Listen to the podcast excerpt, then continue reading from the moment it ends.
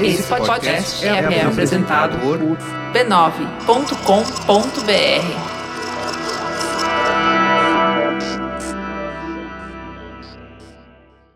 No episódio da semana do Tecnicalidade, Novo malware infecta computadores do mundo. chip da Qualcomm LED digital embaixo da tela. E Bluespin, o fidget spinner conectado. Isso e muito mais você ouve agora nos mínimos detalhes.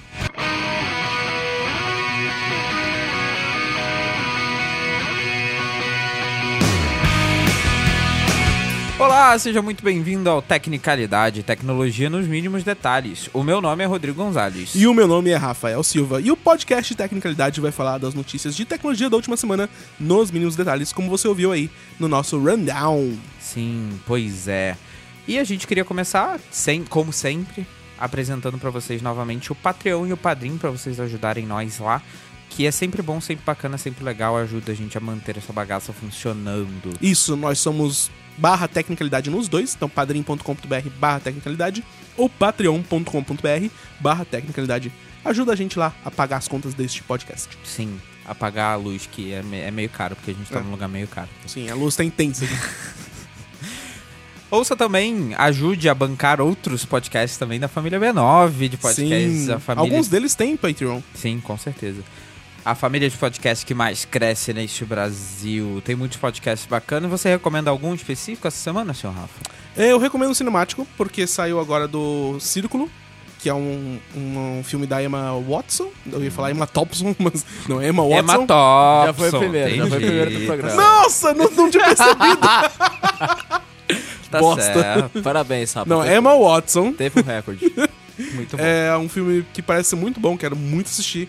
E o Cinemático tá sensacional discutindo este filme específico.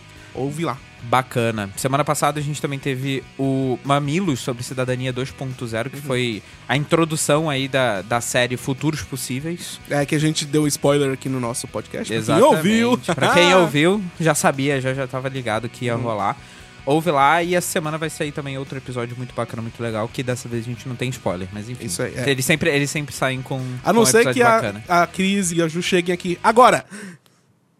Não, não, não, rolou. não chegaram. Mas quem sabe até o final do, do episódio, né? Talvez. Estão lá em podcasts.b9.com.br. Muito obrigado, senhor Rafael, por me completar aí. Então vamos direto pras pautas. Começar. Vamos!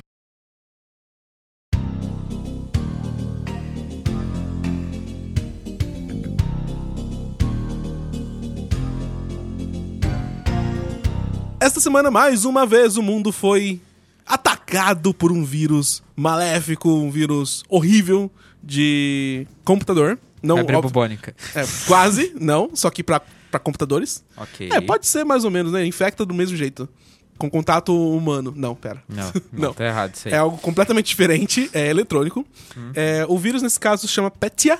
Petia? Peta. A gente não sabe como pronuncia, porque a gente não é russo ou, ou ucraniano. Porque é praticamente algo desenvolvido é, especificamente para esses dois países. A gente vai entender detalhes daqui a pouco. Ele, assim como o WannaCry, que foi o vírus que se alastrou, o malware que se alastrou no mês passado, ele também usa um exploit do Windows que foi descoberto pela CIA e foi vazado pelo Wikileaks. Então a CIA sabia e estava explorando ativamente essa, esse exploit do Windows. E quando ele foi vazado, obviamente os hackers fizeram a festa, né? Tipo, opa, tem um exploit na, aqui sobrando, vamos fazer vírus pra ele. Fizeram. Sim. E o Petya é um resultado deles. O ataque começou com um update de software corrompido no aplicativo de contabilidade chamado Medoc.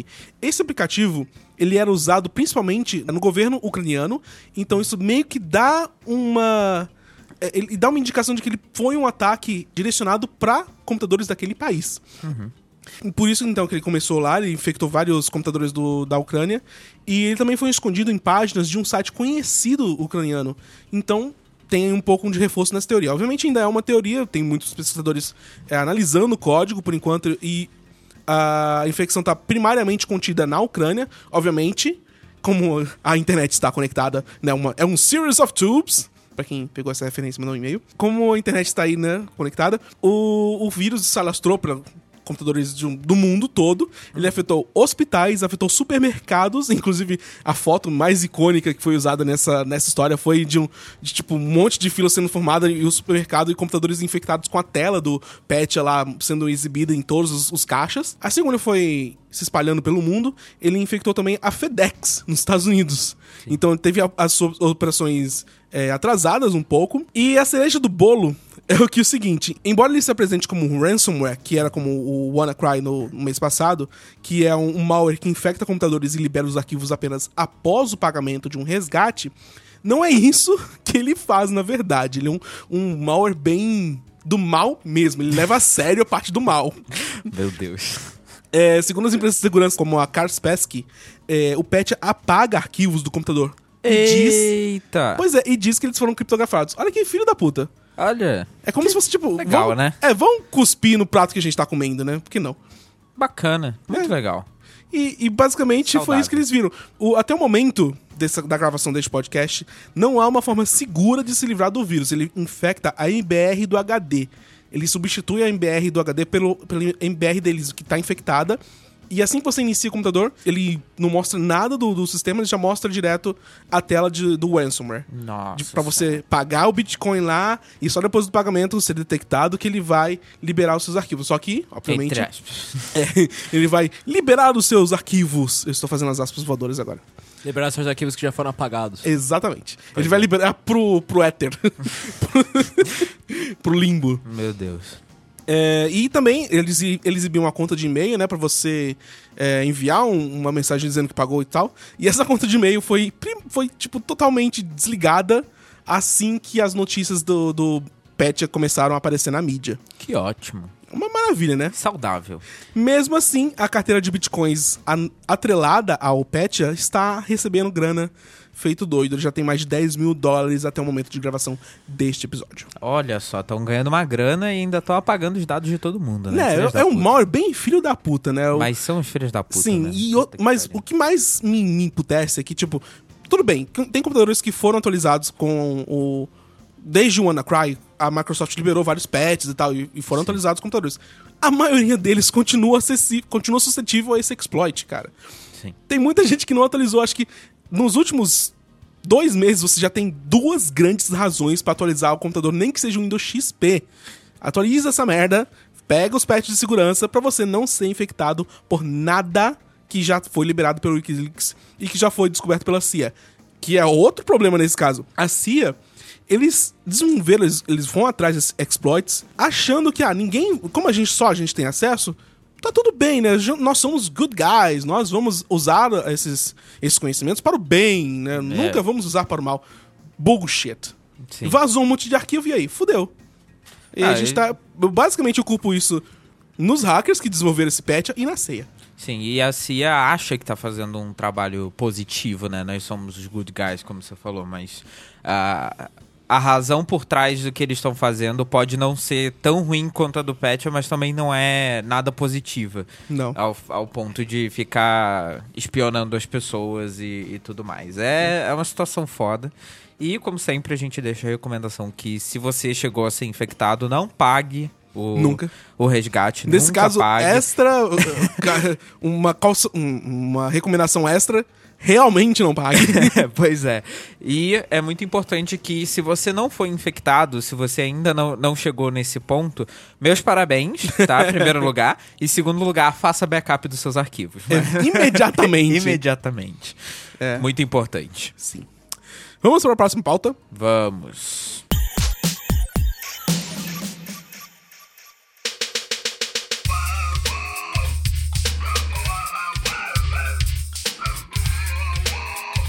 Essa semana a gente teve uma notícia muito legal que eu achei, assim, eu fiquei babando por isso. Todos que ficamos. Foi, "Ah". que foi o lançamento Quero. de uma tecnologia pela Qualcomm que permite a leitura de impressão digital através da tela. Wait, wait, wait, calma aí. Você falou qual que você não quis dizer? Apple? Não, foi a Qualcomm. What?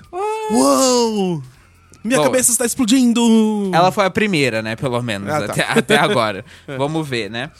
É, quando teve o lançamento do Galaxy S8, existia o rumor de que essa tecnologia estaria presente no telefone, mas não foi o caso. E até agora, os iPhones novos que estão sendo rumorizados para sair agora em setembro, também existe um rumor bem forte de que eles vão trazer essa tecnologia para poder deixar a tela mais comprida, até por questão de algumas patentes que a Apple detém, etc. e tudo mais, blá blá blá. Mas a Qualcomm mostrou agora que um, um protótipo funcional do, da tecnologia, né? E na realidade essa tecnologia não é nova, tá? O Mi 5S da Xiaomi já tinha um impressor de leitura. Um, um, Toin? um Impressor de leitura. Olha, Também conhecido título. como impressora. título. Na realidade, essa tecnologia não é nova. O Mi 5S da Xiaomi já tinha um leitor de impressão digital que funcionava de uma forma mais ou menos parecida. Mas a primeira distinção é que ele não funcionava debaixo do display, ele tinha uma, um espacinho ali na, na, na bezel. No... Eu esqueci o nome disso. Como é que é o nome disso? Despacito. Ai, meu Deus. Borda. Na borda, exatamente. na borda do telefone, que nem como fica no iPhone, etc. E também tinha, segundo o, o 9 to 5 Mac, que foi da onde eu peguei essa notícia, a distância que ele precisava ficar entre o vidro e a tela, né? O, o- essa distância aumentou agora com, esse- com essa nova tecnologia da Qualcomm. Antes no Mi 5S era bem menor, então era mais difícil de conseguir captar a impressão digital, né? Uau. Vamos ver como, como que funciona, né, na verdade. Existe um pedaço do display que tem um chip logo embaixo dele, e esse chip emite umas ondas ultrassônicas pra cima, uh, high-tech, e essas ondas conseguem pegar ali as nuances da impressão digital e tudo mais. Elas batem no dedo e voltam pro chip, justamente com as informações ali das nuances, etc, todos os Uau. pedacinhos da impressão digital e tal, para que ela seja lida corretamente, né? Não só isso, mas a Qualcomm também diz que, como medida de segurança, esse processo consegue também medir batimentos cardíacos e o fluxo de sangue. Uou. Que eu fiquei até curioso como isso seria uma medida de segurança. Não. Ué, tem banco brasileiro hoje em dia que usa é, a- a- mapeamento do, do- das vasos sanguíneos pra poder, como se fosse uma impressão digital, e usa é, pra ver se você tá, tá vivo mesmo, não é só sua mão lá cortada, tentando sacar dinheiro da conta. Delícia, que maravilha. É, é pra ver se a pessoa tá viva, né, Pra basicamente. ter certeza que ela não foi raptada pela máfia. entendi. Exatamente. Justo. Tá certo, entendi. Muito obrigado, Rafa, pela explicação. Tecnologia da Qualcomm anti-máfia. O único problema dessa tecnologia é que parece que ela ainda não tá muito evoluída, né? Segundo o Engadget, que também teve a oportunidade de experimentar um celular com essa funcionalidade, o processo de leitura da impressão digital demora mais do que a gente já está acostumado nos smartphones atuais. Então isso é um- funciona, mas a gente teria que regredir, por exemplo, para o Touch ID primeira geração. Ah, vá. Já é rápido o suficiente no Touch de primeira geração. Ah, No, no iPhone 7, tipo, encosta que já abriu. Sim, então, mas, essa que é, mas isso que é legal, você só tuc, foi, abriu. É Então. maravilhoso, isso, mas ele não funciona assim, é, vai, você vai ter que encostar um pouquinho, ficar segurando um pouquinho. Ótimo, dá Até. tempo de eu ver as notificações na tela. Não, mas eu não ligo pra isso. Até porque a tela nova de notificação da iOS 11 tá. Em uma breve, bosta. ó, em breve, spoiler. Em breve falaremos disso. Sim. Mas enfim. Também, segundo o Engadget, parece que a área em que a sua pre- impressão digital é detectada é, tá muito pequena nesse dispositivo de teste. né? Ora, bora, faz um chip maior. Sim, então, mas essa que é a questão. Com Segundo... um núcleo que você pode. que você vai ter que fazer maior também, porque, né, o- não, o que você faz com o núcleo é o, é o tamanho dele. Não, ao contrário.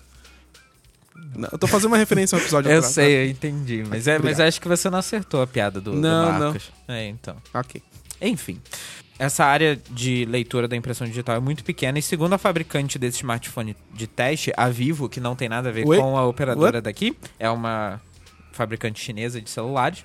Esse espaço pequeno é por conta do preço da- do custo da produção do Ah! smartphone, que é justamente muito alto se eles tivessem que botar na tela inteira, né? Que isso fosse possível de desbloquear na tela inteira.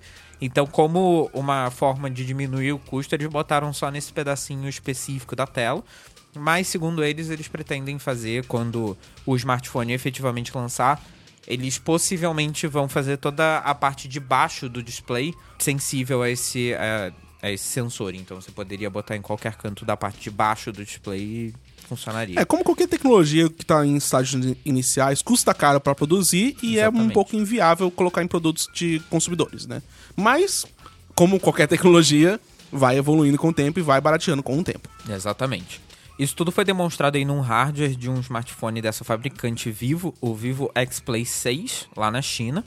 E a tecnologia vai estar disponível para qualquer dispositivo. A Qualcomm não vai botar nenhuma limitação para ser só com dispositivos com processador Qualcomm. Então, Ah! ela vai vender essa tecnologia para outros fabricantes. Claro, vai licenciar, né? Exatamente. Eu acho que eles vão fazer tipo o seguinte: ah, você tem você tem processador Qualcomm? Toma aqui um descontinho nessa tecnologia pra você implementar. Provavelmente, né? provavelmente. Não tem, não tem processador Qualcomm Apple.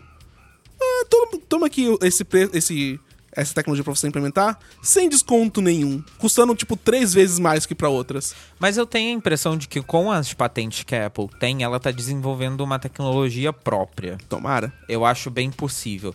Além disso, eu não acho que com pelo vídeo que eu vi, inclusive vai estar no link lá na- no B9, pelo vídeo não parece que seria uma tecnologia que a Apple implementaria. Eu não acho que ela gostaria de voltar pro Touch ID 1 depois que ela já tem a tecnologia do Touch ID 2. Ah, mas vai que o, o processador que a Apple tem é rápido o suficiente pra fazer essa tecnologia ser rápida quanto o Touch ID atual. Bom, aí a gente já não sabe, A não é gente tá mesmo? entrando em, em território de especula- é, especulação aqui. Exatamente. A gente vai descobrir aí quando o iPhone sair. E provavelmente quando, a partir do ano que vem, a gente já vai começar a ver smartphones com essa tecnologia. Provavelmente o Galaxy S9, talvez. Talvez. Já comece a sair com essas tecnologias, outros smartphones Android também, né? Se baratear o suficiente. Exatamente. O que a gente espera, obviamente, que barateie. Porque provavelmente, se começar a sair em muitos smartphones Android ano que vem, vai começar a sair em tanto. Vai ter que produzir tanto chip que provavelmente vai ficar barato. É. Essa é a nossa de produção vai esperança diminuir. final. É. Exatamente. A gente espera que essa tecnologia só evolua. Parabéns, Qualcomm, pelo É. achievement. E parabéns, Rod, por ter colocado Qualcão no- Qualcão. na pauta. É verdade, eu não tinha reparado que tá escrito Qualcão. Qualcão. Qualcão. Depende da, da raça. Ah. Eu estou decepcionado. Eu peço perdão a Eu não esperava vocês. isso menos de você. Sabe o que acontece? A gente já tá no episódio 48, já começou a infectar, entendeu? Eu- Eu estou orgulhoso. Ah, eu, eu tô triste. Próxima pauta. Vamos. Eu vou pular ali da janela.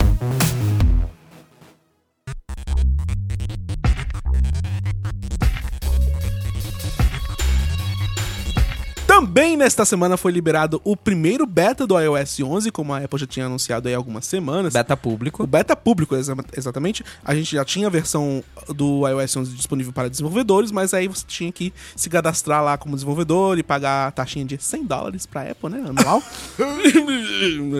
mas agora eles finalmente liberaram a versão beta para todo mundo, para quem quiser baixar. Está disponível em beta.apple.com. Antes da gente entrar em detalhes, a gente queria falar que o iOS 11 vai estar disponível para um número reduzido de celulares. É, o iPhone 7, o iPhone 6 e o 6S, o SE, iPad Pro de 12 e de 10.5 polegadas, e o, iPad de 9.7, o, de, o iPad Mini 4, 3 e 2, o iPad Air 2 e o, e o iPod Touch de sexta geração apenas. Ok? Se você tem algum desses, você provavelmente já pode entrar lá em beta.apple.com e se cadastrar para poder ter essa versão do iOS nas suas mãos aí. Lembrando que, novamente, é um beta, Sim. então está cheio de falhas. Sim, Mas também certeza. tem um monte de novidades legais que a gente vai falar aqui agora, porque eu e o Rod estamos testando o iOS beta nos nossos respectivos iPhones. Exatamente. E, assim, minha ideia aqui era abrir pra debate, porque a gente tem tem essa ânsia de, tipo, testar o último sistema, ver o que. A gente, obviamente, vê as novidades sendo anunciadas e tal, e quer testar, quer colocar na mão. Por isso a gente instalou o beta aqui e está testando. Senhor Rod, Diga. qual é a sua impressão até agora? Olha, eu vou te dizer que a minha impressão até agora é digital, porque eu tenho que dizer. Puta merda, ai, que bosta. Enfim.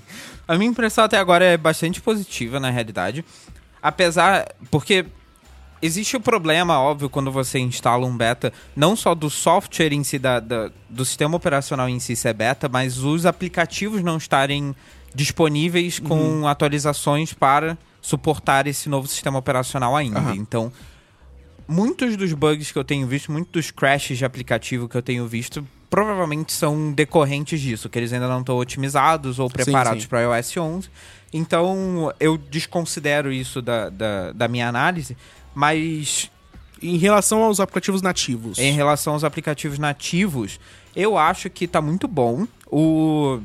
Me incomoda ainda um pouco a nova App Store, porque Mas tá tão bonitinha. Então, eu achei bonito, eu não achei, eu não achei feio.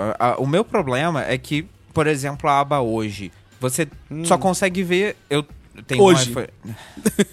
eu tenho um iPhone 6S Plus e você só consegue ver um card dentre alguns que tem na aba hoje. Eu acho muito Nossa, mas pouco. o. É, o, o- Então, o iPhone. Nossa, mas é igual o meu. É muito grande. e eu tenho um iPhone 7 normal. Caramba. É, então, e eu acho Você muito. devia ter um aproveitamento melhor do espaço, né? Exatamente, eu acho que eu deveria pelo menos conseguir ver metadinha ali do segundo, alguma coisa assim, Uhum. pra ter um aproveitamento de, de tela maior, né? E eu acho que esse é, é- essa é a minha reclamação no geral. A nova linguagem de design da, que a Apple tá querendo implementar nos aplicativos dela não tá aproveitando muito bem o espaço de tela que ela que um telefone como o iPhone 6S Plus tem, como o iPhone 7 Plus tem. Mas, no geral, o, o sistema tá muito, tá muito redondo, tá funcionando muito bem. Tirando, é óbvio. Olha só, acabou de crachar. Ao vivo! Ao vivo. Ao vivaço! Isso não tinha acontecido até agora, olha só, que coisa boa.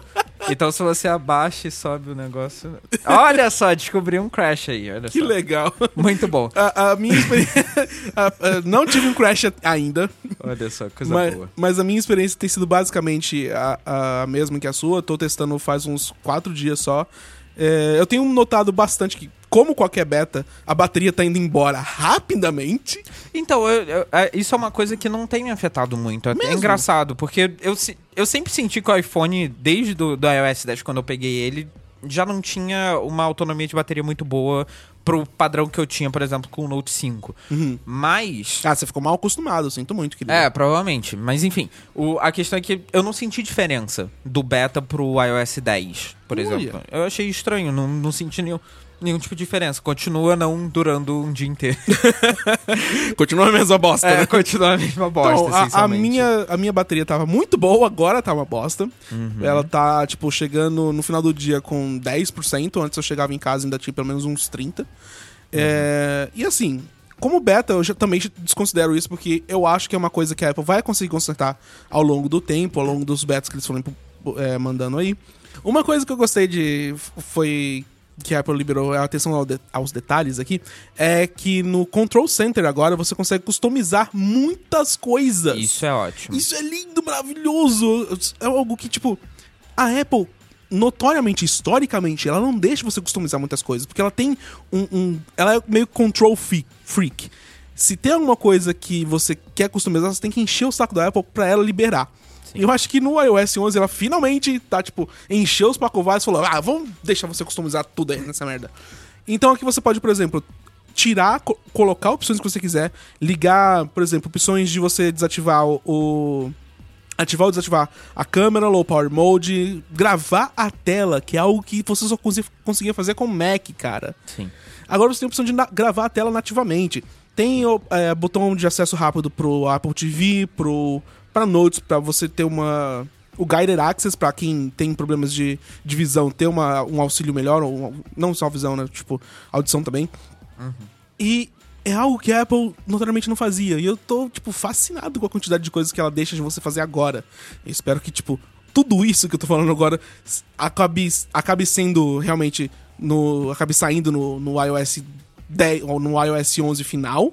Mas por enquanto no beta tá bem legal. Mas, a- como você falou, tem as suas falhas. Sim. O sistema de notificação é horrível. Sempre foi uma merda, mas agora tá pior ainda. horrível! conseguiu, fi- conseguiu ficar pior. Eu. ai, sério, eu, não- eu não consigo entender. Já, já era muito ruim eu ter que pegar notificação por notificação se eu quisesse apagar, né? Na, É. na coisa, ter que deslizar pra esquerda e colocar apagar.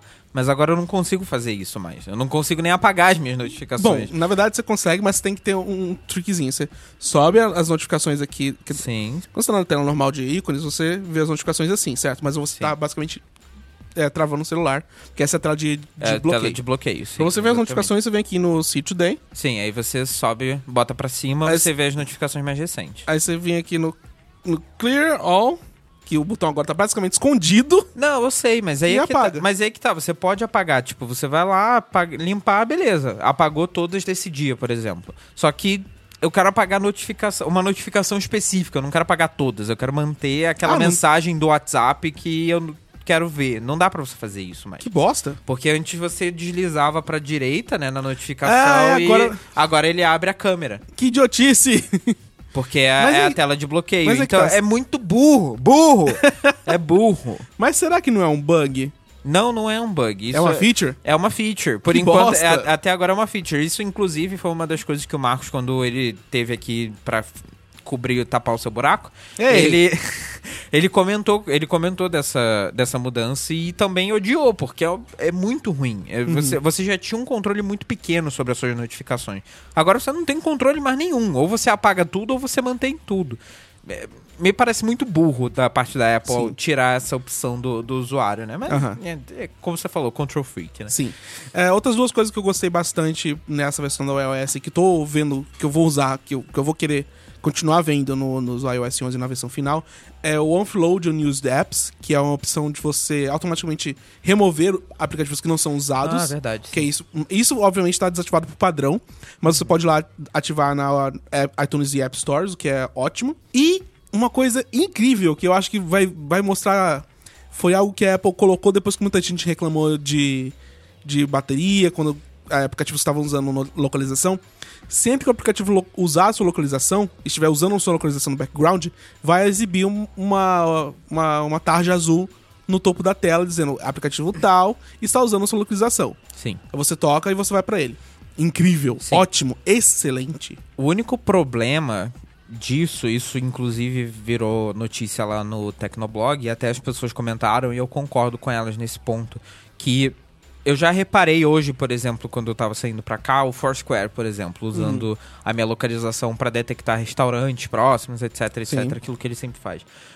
Eu tô na tela de início e tá aparecendo aquele negócio azul, gigante. Tipo, Foursquare tá usando o seu, a sua localização. Eu entro num app, tá aquele negócio azul brilhando ali na, na coisa. Então é, é chato. É chato. Eu, eu gosto da ideia, mas se ela fosse um pouquinho menos intrusiva, seria positivo. Sugere isso pra Apple. Eu vou sugerir no aplicativo de feedback. Aham. É, esse é um aplicativo que tem todos os- betas que você instala. É um aplicativo de feedback pra você realmente dizer o que você tá sentindo. Abrir seu coração pra Apple junto com seu celular. Sim, pois é. Eu gostei bastante, uma das co uma coisa que você falou, atenção aos detalhes e tudo mais. E a Apple sempre teve, quando você abria um aplicativo, tinha uma, uma animaçãozinha do aplicativo se Sim. expandindo na tela e tudo mais. Agora a animação tá um pouco meio. Tá parecendo um. Tá parecendo que tem um, um, um depth, né? Um, como é que é Sim, o nome? sim. Uma profundidade. É, ele tá, ele tá tipo, deslizando pra, pra baixo, como se fosse um escorregador, né? Tipo, uh! Exatamente. A tela tá indo pra trás e, a- e o, e o aplicativo tá subindo e aparecendo. Então é, é- é um detalhezinho, Sim. mas parece até que o aplicativo abre mais rápido, por exemplo, Uhum. em, em alguns momentos. é um detalhe besta, porém importante. Sim. Uma, uma coisa que você falou da você falou da central de ações, né, a central de controle, que eu gostei do fato dela ser customizável agora. Uhum. O único problema pra mim é que ela ficou feia pra, pra isso acontecer. Então, É, assim, é, é bom. Horrível. mas- Não, é bom porque eu posso botar só as coisas que eu quero, só efetivamente as coisas interessantes que eh, eu quero ter o controle efetivamente ali na hora. Mas ela ficou feia no, no processo, e isso é horrível, porque eh, ela parece modular, mas ela é meio. eh, Ah, enfim. É muito feio. As fotos que vocês viram é tão ruim pessoal, pessoalmente quanto nas fotos. E uma coisa que eu não gostei, justamente por causa dessa alteração que eles fizeram, é que antigamente quando você tocava, por exemplo, fazia um 3D Touch na câmera, Uhum. ele aparecia aquele menuzinho, né, da câmera, tipo, ah, tirar uma selfie e tal, não sei o que. A opção ainda tá lá, só que quando você fazia isso, ele ficava, o menu ficava logo acima do ícone, então você conseguia simplesmente continuar arrastando o seu dedo para a opção que você queria. Aham. Agora não, agora você quando você faz o 3D Touch no negócio, ele abre um menu grande no Aham. meio da tela pra tirar proveito da tela inteira, não sei pra quê, pra mostrar quatro opções. Então você não consegue, tipo, simplesmente fazer o 3D Touch e deslizar pra escolher essa opção. Ah, ok, você tem isso que é tirar o dedo e botar de novo. Eu achei meio burro isso. Mas enfim, é, é, é um detalhe. É um detalhe, mas novamente a Apple é cheia de detalhes. sim, Uma coisa exatamente. interessante que eu, que eu curti bastante é que agora você pode ver as senhas salvas. Você podia fazer isso antes? Acho que não. né? Ah, acho que não, não É, tenho certeza. Você tinha, você podia ver. Você podia, podia ver os sites que tinham salvo senhas, mas você não conseguia ver as senhas. Agora dá pra ver, o que é ótimo. Como a, gente, como a gente falou desde o início e a gente parece que é um sermão, mas é real. A Apple realmente tem muita atenção aos detalhes, mas tem uma coisa que tá me incomodando muito. Hum. É um detalhe de design. Porque o que acontece? Quando você tá, por exemplo, na seção de ajustes, no, no aplicativo de ajustes, beleza, agora todos os todos os headers, né, todos as, os títulos de seção são alinhados para a esquerda. Então ele fica ali na esquerdinha e tal, e em, em, em negrito, numa fonte enorme. Enfim. Que nem o Apple Music, no estilo do Apple Music. Então, assim, você tá lá, né? No ajuste, beleza. Quando você toca, por exemplo, para entrar em qualquer qualquer opção aqui, por exemplo, a central de controle, o ajustes ele diminui e vira a- o, o, o handlezinho para voltar, né, pra, pra, pra tela principal, pra opção principal. Eu achei isso legal, isso é bacana porque dá uma vibe meio material design. Ele vai e desliza pra posição onde ele vai ficar de novo. Uh, Só que, só que a Apple não pensou, por exemplo, quando você scrolla pra baixo, que você tá no ajustes, tá o negócio gigantesco na esquerda, você scrolla pra baixo, aparece o negócio no meio depois. Tipo, Ah, mas aí ele- pequenininho. Não, mas eles podiam tipo fei- ter feito uma animaçãozinha só de alinhar pro centro, sabe? Não é, não é nada demais, é só uma animação ridícula. é, acho que eles não pensaram muito nisso. É, tá vendo? É porque eu pensei, enfim. É. Eu sou chato.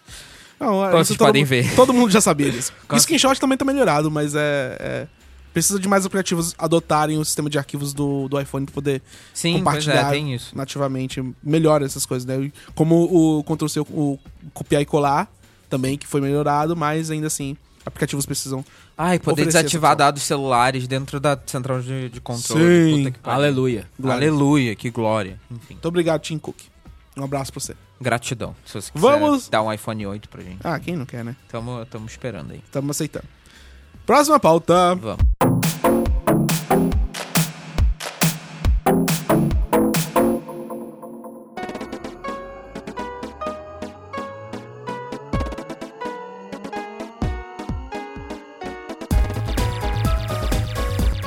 Então, senhor Rafa, uma novidade bastante interessante.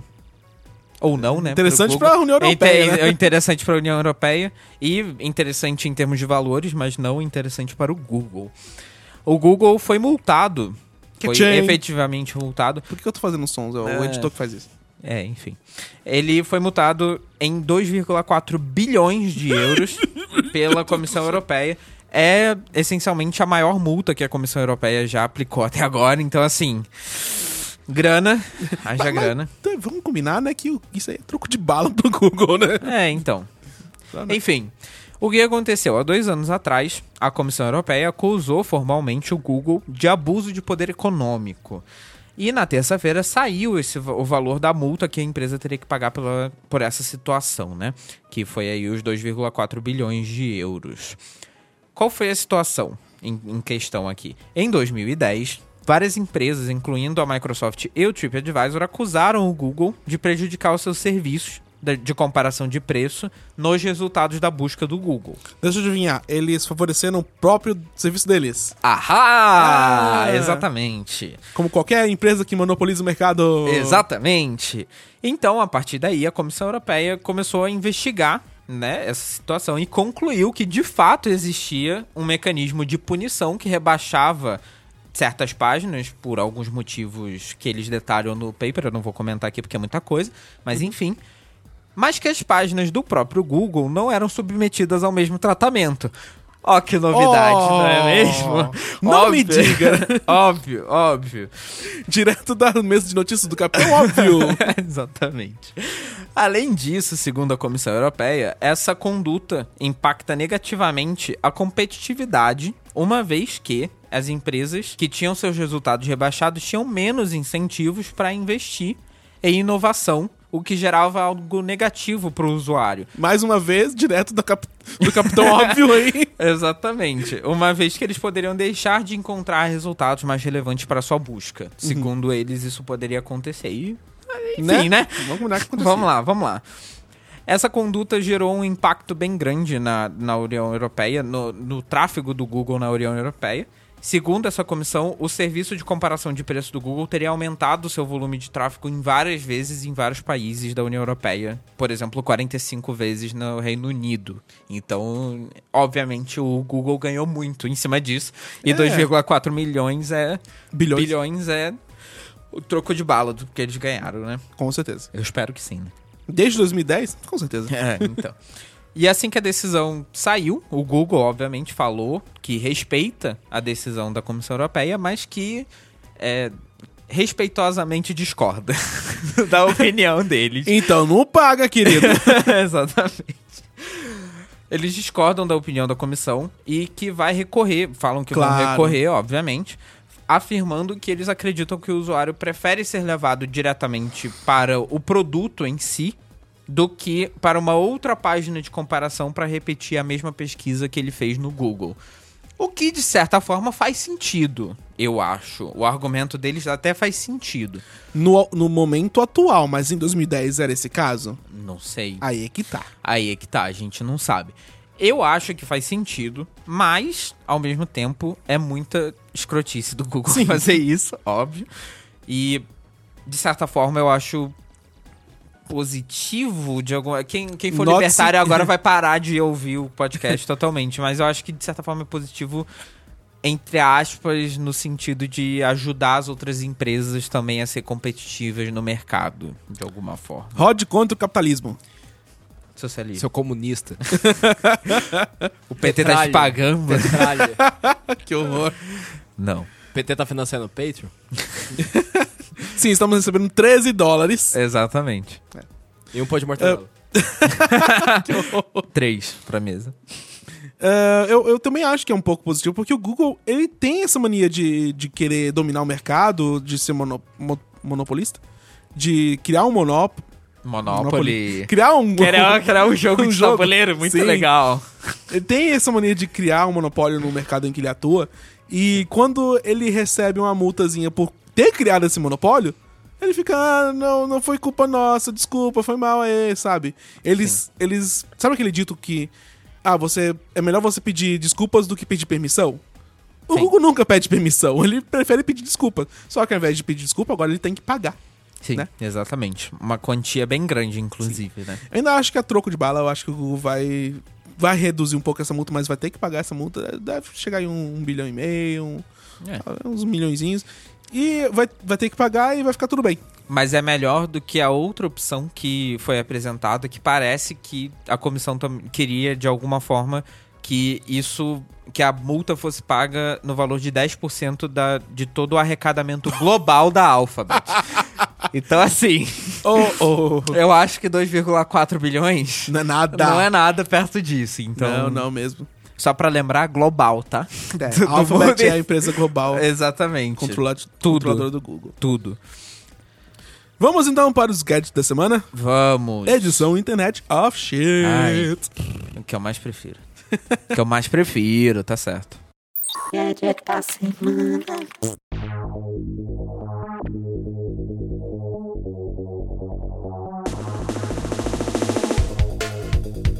O meu gadget da semana é um fidget spinner.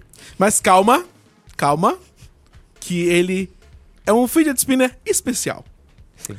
Como é uma, uma edição Internet of Shit, ele é um fidget spinner conectado. Ele se chama Blue Spin e basicamente é o que acontece quando você coloca, você une uma coisa inútil com Bluetooth. Você tem o, fidget, o Blue Spin, Um, um, Uf. Um gadget internet of shit. basicamente. É, esse fidget spinner é, ele tem um acelerômetro dentro dele, um sensor de Bluetooth para ser conectado com celulares Sim. e botões sensíveis ao toque de cada lado. O que que isso permite? É, ele pode rastrear quantos giros o fidget spinner deu, como você falar, girando a sua alma Ai, Toda- senhor. Ele detecta quantos dinheiros deu. Quantas vezes você jogou o gadget pro ar e quantas vezes você pegou ele de volta. É, É, informação útil. isso. claro. E quantas vezes ele te fez reavaliar as suas escolhas de vida. É talvez sério. essa não. Mas talvez seja uma, um update que eles possam colocar, porque é bem útil. E como não pode ser, ele se conecta a um aplicativo no smartphone via Bluetooth. Óbvio. É. Para que você possa jogar, tem desafios ali. E permite compartilhamento de resultados e competição entre amigos. Sim. No vídeo, inclusive, eles mostram como se houvesse muita gente que fosse comprar esse negócio. Eles mostram um mapa onde mostra várias pessoas, assim, tipo, usando e que você pode desafiar elas. É, como, como se fosse uma, um- realmente um desafio de, de girar o negócio, né? Exatamente. E aí, É. Enfim. é, esse lindo, maravilhoso gadget pra você reavaliar suas escolhas de vida estará. Ainda não está à venda, graças ao senhor. Amém. Ele está em fase de pré-crowdfunding. Como eu- assim? Pois é. Pré-crowdfunding, você anuncia o produto, você não abre o crowdfunding, você espera até julho Olha só. pra abrir o crowdfunding. É uma técnica especialíssima Que criada para, por essa empresa que não faço ideia de como se chama, mas criou o Bluespin. Muito bom. E ela, como eu falei, ela só lança mesmo em julho. E quem quiser ter o seu, paga a bagatela de 49 dólares. Ah, vai se fuder. 49 dólares por um, nego- por um fidget spinner? Pois é, um- é um fidget spinner conectado. Conectado. Mas ele não tá vendo, então. Não está à venda ainda. Mas ele vai aparecer por 49 dólares, entendi. É, tá no Indiegogo e eu espero. Vai abrir em julho a- o crowdfunding. E espero que ele não Fale cumpra- miseravelmente. Sim, é, a empresa tá pedindo 20 mil dólares, mas eu tenho certeza que vai, vai conseguir. Ah, com certeza, eles vão conseguir muito mais que isso. É da Itália. Blue Spin Bluetooth Spinner. Ai, senhor, que tristeza. Interessantíssimo esse gadget. Inclusive, eu vi uma matéria no, no Circuit Breaker falando de outros spinners Bluetooth, que eu não sei quais são, enfim, esse daí foi o primeiro que eu vi, que estão explodindo por aí. Então. Ah, sim, são fidget spinners com luzinhas e tal. E Ah, tá. Eles são. É. Aí você carrega e tal. Sim, ele- são- quando você bota pra carrega USB. carregar, ele tá explodindo. Então. É. são fidget spinners feitos de Galaxy Note 7. É, pois é, com a bateria do Galaxy Note 7. Muito bom, bacana. muito Rafa. bom, como, mas também conhecido como muito horrível. Exatamente, nesse caso, né? Qual é o seu gadget da semana, senhor? O Jorge? meu gadget dessa semana é uma luz noturna inteligente. Você sabe, Ok. você sabe o que é uma luz noturna, né? Só pra. Vamos deixar bem claro o que que é uma luz noturna. É aquela luz. É uma luz que só acende de noite. Pera, Até que é. ah, droga! Até que é. piada e não funcionou. Até que é. Você, é aquelas luzes que você conecta, por exemplo, que você bota na sua tomada e ele fica ligadinho ali pra fazer um- uma penumbra à noite, assim, uma luzinha assim à noite, enfim. Mas esse é especial, porque esse é conectado, tem Wi-Fi. Uau! Tem Wi-Fi. E o que, que o Wi-Fi proporciona neste maravilhoso gadget? Então, o gadget se chama o Aumi Mini. Ele é, na verdade, uma versão miniatura de um outro. What? de uma outra luz noturna muito maior. É um negócio, é um disco gigante, parece um CD. Mas enfim, estamos falando do Mini aqui, né? Que é o mais novo. Ele, obviamente, por ser uma luz noturna inteligente, ele tem Wi-Fi para se conectar, que se conecta com o Wi-Fi da sua casa e o seu smartphone através de um aplicativo. E você pode usar as luzes RGB Uh, da luzinha pra você mudar pra cor que você quiser. E cada LED da, da dessa lâmpadazinha é você pode controlar individualmente, então você pode botar algumas cores ali. E, e quando você estiver escolhendo cada uma delas, você vai reavaliar suas escolhas de vida? Com certeza. Você provavelmente vai dormir no processo enquanto você tiver. Enfim, ajuda a dormir, né? Enfim, ela tem um app próprio, como eu falei, que você pode mudar esse negócio ali e tudo mais. Tem uma entradinha USB pra receber energia. E eu achei até um pouco estranho, porque. Se você tá ligado na tomada. Então, ele não liga Não na é. tomada, ele liga pro USB. Porque o cara. Qual é a, a, a, a ideia por trás disso? O cara fala que ele tem muitos carregadores de iPhone.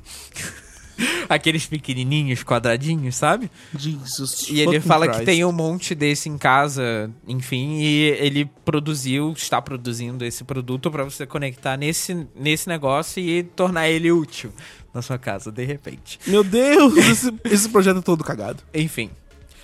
Não só isso, mas ela também permite que você use a luz pra fazer o que você quiser. Você pode, como ela é conectada, né? Você pode receber notificações, como novos tweets, novas menções no Por Twitter. quê? Avisar que o Wi-Fi da sua casa caiu. Ok. Tem uma tela neste, nesta bagaça? Não, não Então tem. como que eu vou ver a porra da notificação, caralho? É pela luzinha, você Ah, determina, sim. você determina uma cor específica, fica piscando à noite. Deus. Enfim. Ele vai piscar em código Morse pra eu poder saber quando. Não, qual é entender a mensagem, não. Bosta. Ah, você também pode saber qual Estou com que você raiva. recebeu um e-mail ou enfim. As possibilidades são E-mail! Como? Eu não vou poder ler o e-mail nessa merda! Não, mas você vai saber que você recebeu um e-mail. Isso é muito importante. Sim, porque não tem notificação no celular, né? Não. Não existe essa tecnologia hoje em dia. Então, mas é que tá, pra você não ter que olhar o seu celular. Você olha a luz. Pra você não ter que olhar o seu celular, você olha a luzinha. Pra você olhar o seu celular e-mail. Meu, eu tô rindo pra não morder essa mesa de raiva. Enfim, as possibilidades são infinitas porque ele tem integração com o IFTTT. Então você pode fazer até, tipo, várias condicionais. Posso mandar ele tipo, pro qualquer- inferno? Qualquer coisa assim. Muito legal. Muito bacana. Ele tá no Kickstarter e já vai ser produzido, porque ele já foi. Já teve Fuck. gente suficiente que pagou por ele.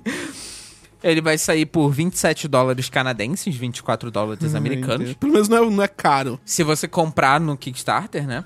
E ainda dá tempo, porque faltam 26 dias. Então. 25 quando esse po- podcast for publicado. Sim, exatamente. Então, corre lá pra você garantir o seu. Isso, e depois pula de uma ponte. que horror. Que horror. Mas pelo menos de lá debaixo da ponte você vai conseguir ver a luzinha, mesmo sem o seu celular. Deus do céu.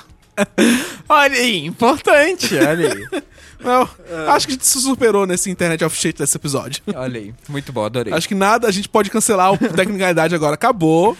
Que nada mais supera esses dois gadgets horríveis. Pois é. Não, nunca, nunca mais teremos uma versão Internet of Shit tão boa quanto essa. Não vamos. Vamos pro pet, então? Vamos para o pet. Vamos para o pet.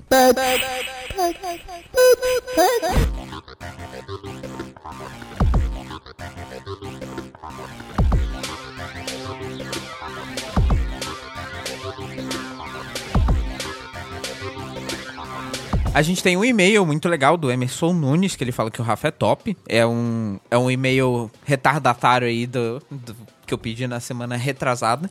Então, mesmo assim, obrigado, Emerson, pela sua mensagem. Agradecemos o top atrasado, de qualquer forma. E agradecemos também a todos que mandaram top quando a gente pediu pra mandarem top pra gente aqui, porque eu quis, porque eu tava afim. Sim. Eu tava muito afim. Então, agradeço aí ao Arthur, a Caju, que não sei se é nome de verdade porque tá no Twitter, que ela mandou top e topzera. O Caio Alexandre, que mandou top.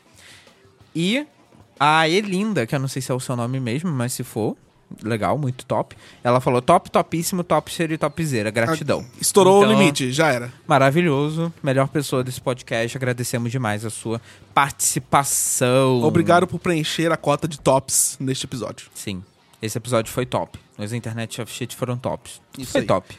E mandar um abraço também pro Alexandre de, no de Note. Porque ele mandou uma mention no Twitter falando o episódio 46. Informar, mais entreter e quos? Infotainment. Infotainment. Hum, algo que vocês tinham discutido com, Com Marcos, Mendes. Sim. Sim. com o senhor Marcos Mendes. Verdade. Infotainment. É, Infotainment. faz sentido. É uma nova palavra, mas né? Mas faz sentido de Faz qualquer sentido. forma. Então. Um abraço, senhor Alexandre. Muito obrigado pela sua mensagem. Agradecemos. Isso aí. Então é isso, muito obrigado por ouvirem mais este episódio do podcast do Tecnicalidade. O que você achou do podcast hoje? Você está usando o iOS 11? O que você achou da multa do Google? Mande uma mensagem pra gente, a gente quer saber a sua opinião. A gente quer saber principalmente sua opinião sobre os gadgets Internet of Shit dessa semana. Sim. Se vocês vão comprar, qual é, o que, que vocês acharam, né? A Isso. gente gostou muito, inclusive. Exatamente. E nós estamos aceitando sugestões pro mês que vem. Sim, né? pois Porque é. Sempre no final do mês a gente faz o Gadget Internet of Shit. Mande lá sua mensagem para tecnicalidade.b9.com.br ou pelo Twitter, arroba tecnicalidade. Pois é. Não deixa de apoiar a gente lá no Patreon, como a gente falou, patreon.com.br tecnicalidade e no Padrim, se você quiser pagar em golpinhos, temers ou como você quiser falar, talvez não seja temers até quando a gravação sair, será? Eu não sei, né? É, vai saber. O Brasil tá um caos ultimamente, vai saber se vai ter Brasil amanhã. Enfim, em dinheiros tupiniquins. padrim.com.br barra tecnicalidade ajuda a gente a manter as luzes acesas e apagar o ar-condicionado que é caro. Isso aí. Link pra tudo que a gente falou tá lá no b9.com.br. Isso. E você também pode seguir a gente no Twitter. Eu sou o RafsST. RafaCast, eu sou arroba. Castro. E nós temos o nosso editor aqui balançando a cabeça porque ele tem que falar o, o, o nome dele agora. Meu nome é Pedro. E é só arroba do Twitter. É arroba do Twitter e Artox. E Daqui ninguém a dois sabe. episódios vocês vão descobrir a misteriosa história por trás. Exatamente. Que não tem nada de misterioso, é uma bosta. É uma bosta. tan, Você tan. conhece, Rafa? A gente. Hã? Você conhece Acho que eu já ouvi em algum bar, algum é CCC. bosta, né? É, por aí. Bosta. Eu tô muito curioso, inclusive. Agora você vai deixar todos os ouvintes curiosos com o que é CCC. Droga. O que, que é CCC? Não sei. Ah, não, agora eu quero saber. Não eu, eu te, saber. eu te digo em off. Ok. Ah. Então é isso, gente. Muito obrigado por ouvirem e até o próximo episódio. Falou, pessoal. Até semana que vem. Tchau! Tchau. Valeu. Rundown. O que, é CCC? Olha lá, ficou curioso. Vamos deixar ele curioso? Vamos deixar ele curioso. Não, não vamos deixar ele curioso porra nenhuma. Fala o que, que é CCC. Que porra é essa?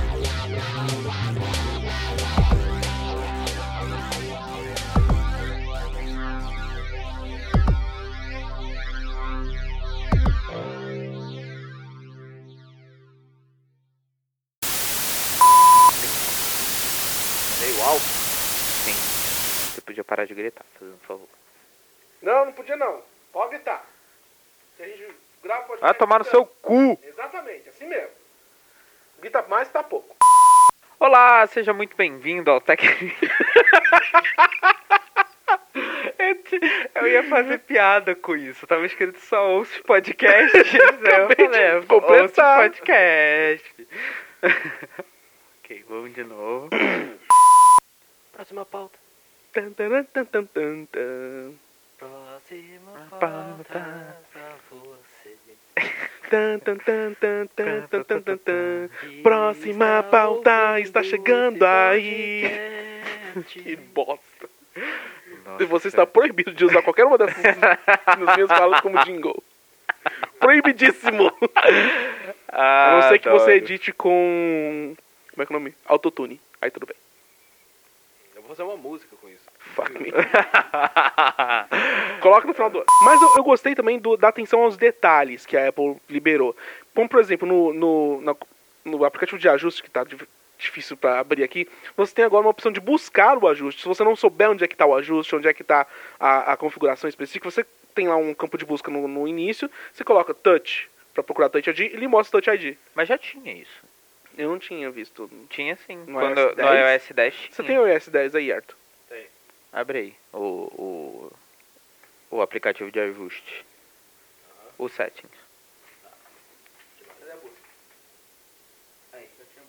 Já tinha Então você ignora essa parte, corta. Coloca no final. Muito bom. E também gostei muito da Apple ter liberado. Cadê? Ah, não, Ela é liberou isso. isso. aí mesmo, muito legal. Muito bacana. Quieta! Esperado, né? É, Liberou isso aí. ninguém, é, ninguém, ninguém esperava que ela fosse liberar esse Caralho, tava aqui na, na minha frente. Isso mesmo, isso aí. É isso Só aí, frente. é isso aí. Ninguém esperava. Ah, toma seu cu. Ela é totalmente inesperada. Quase um Steve, quase como se o Steve Jobs estivesse lá no palco falando And there is one more thing. né? Realmente. Inesperado. Inesperado. Inesperado. Cadê? Tão inesperado quanto o iMac Pro. Inesperado. Ninguém sabia, ninguém sabia que isso ia acontecer. Mas realmente ninguém sabia. É, então. Inesperado. Inesperado. Aí, Que nem isso aí que você, tá, que você tá tentando mostrar. Há meia hora.